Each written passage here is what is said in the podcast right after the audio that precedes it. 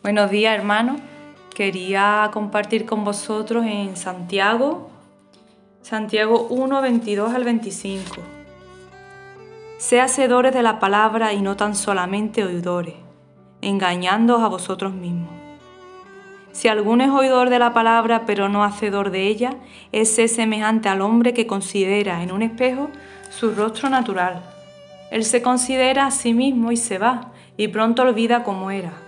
Pero el que mira atentamente en la perfecta ley, la de la libertad, y persevera en ella, no siendo oidor olvidadizo, sino hacedor de la obra, éste será bienaventurado en lo que hace. En estos versículos Santiago nos habla sobre cómo puede ser la vida del cristiano, porque podemos saber mucho de la palabra y tener conocimiento sobre ella, y eso es muy bueno, que tengamos oído y que nos interese lo que el Señor nos quiere decir, pero que no, que, mm, pero que no nos quedemos solo con saber, sino que la apliquemos y la pongamos en práctica, porque si no, no sirve para nada, ya que el conocimiento envanece y la letra mata, la misma, la misma Biblia nos lo dice, por eso tenemos una gran responsabilidad al conocer la Escritura. Nuestras vidas no pueden seguir siendo las mismas.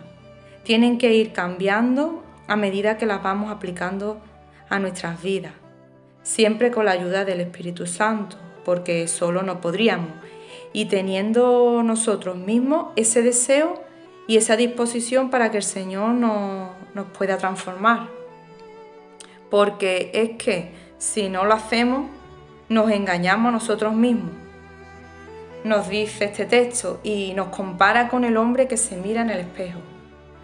Cuando nos miramos en el espejo, nos vemos como cómo estamos físicamente y cómo somos por fuera, en el exterior. Pero mirarse en el espejo de la palabra, ahí es donde te das cuenta cómo eres realmente, en qué tienes que mejorar, qué es lo que tienes que desechar en tu vida te das cuenta que no eres como tú creías y que tienes que dejar que Dios te cambie y te moldee y te siga formando y que Él te diga y que Él te siga diciendo cómo lo tienes que hacer. Tú y yo sabemos muy bien cuáles son esos aspectos o áreas, actitudes, maneras de hacer las cosas que no son del todo correctas, porque que no son correctas delante del Señor y que quizás porque nos cuesta más o porque no, nos duele lo que tengamos que dejar o lo que tengamos que hacer, también porque nos puede incomodar, porque, porque no nos guste lo que el Señor nos está diciendo. Por todo esto decidimos no echarle cuenta a lo que el Señor nos está diciendo y pasamos, nos hacemos un poco como que no va con nosotros, pero en el fondo sabemos que el Señor nos está hablando.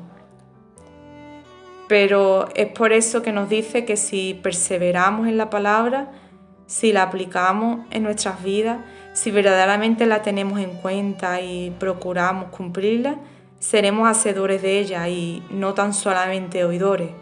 Y por lo tanto, seremos muy felices y todo nos saldrá bien.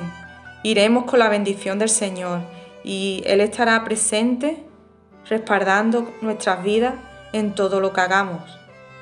Os animo en este día a que tengamos ese deseo de querer complacer al Señor, poniendo en obra todo aquello que Él nos dice y que también nos recuerda cada día en los pequeños detalles y en las acciones que se nos presentan, decidiendo querer ser un hacedor de su palabra. Que el Señor os bendiga mucho.